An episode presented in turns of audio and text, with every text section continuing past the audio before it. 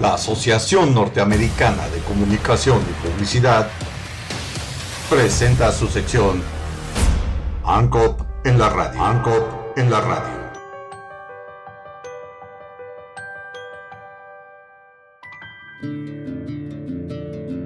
Mexicana es condenada a siete años de prisión y 100 latigazos tras haber denunciado abuso sexual en Qatar.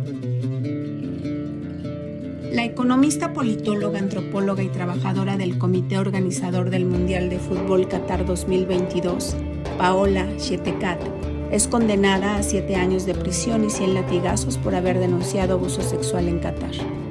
La mexicana Paola Chetecat, quien se encontraba en Qatar trabajando en los preparativos del Mundial 2022, fue abusada sexualmente el pasado 6 de junio de 2021 en su departamento por un colombiano miembro de la comunidad latina de Doha, quien se metió en su departamento mientras ella dormía, aprovechando que Doha es una de las ciudades más seguras y por ello sus habitantes suelen dejar las puertas inseguro.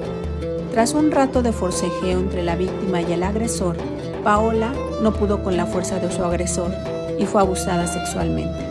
Después del hecho, trató de mantener la cabeza fría, tomar las fotografías de las marcas que el agresor dejó en ella procedió a comunicarse con su madre y un colega, a quienes les contó lo ocurrido para evitar que su mente entrara en un mecanismo de autoprotección y olvidara lo ocurrido.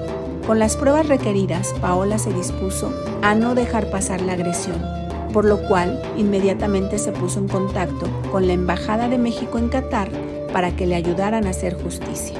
No obstante, notó una serie de inconsistencias por parte del cónsul de México, y el gobierno catarí, que comenzaron a surgir durante la audiencia legal.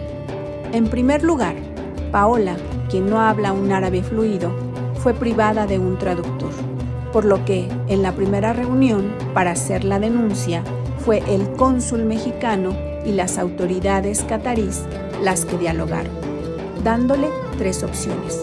No hacer nada, orden de alejamiento o seguir hasta las últimas consecuencias por lo que el cónsul mexicano le recomendó ir hasta las últimas consecuencias sin advertirle que esa opción significaría que la demanda se voltearía hacia ella. En segundo lugar, fue interrogada durante media hora para posteriormente pedirle una prueba de virginidad, puesto que había pasado de ser víctima a ser la acusada, puesto que el agresor había declarado ser su pareja todo se centró alrededor de la relación extramarital, mientras que, bajo mi abaya, la túnica que me recomendaron usar para parecer una mujer de buena moral, seguían las marcas, moradas, casi negras. Mi abogada casi no habló. Al final, tuve que entregar mi teléfono desbloqueado a las autoridades si no quería ir presa, informó Paola mientras que su abogada le insistía en casarse con su agresor para que la denuncia pasara al olvido, la Supreme Comité le ayudó a salir de Qatar y volver a México, no sin antes compartir su testimonio a Human Rights Watch.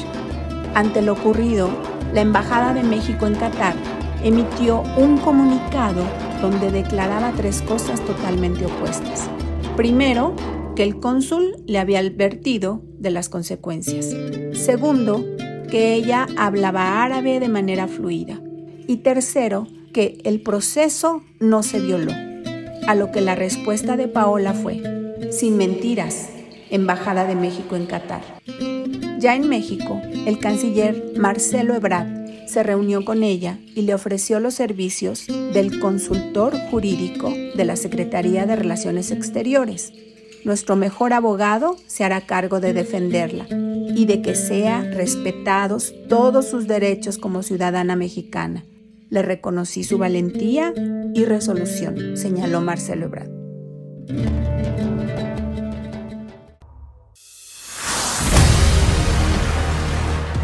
La Asociación Norteamericana de Comunicación y Publicidad presentó su sección ANCOP en la radio. ANCOP en la radio.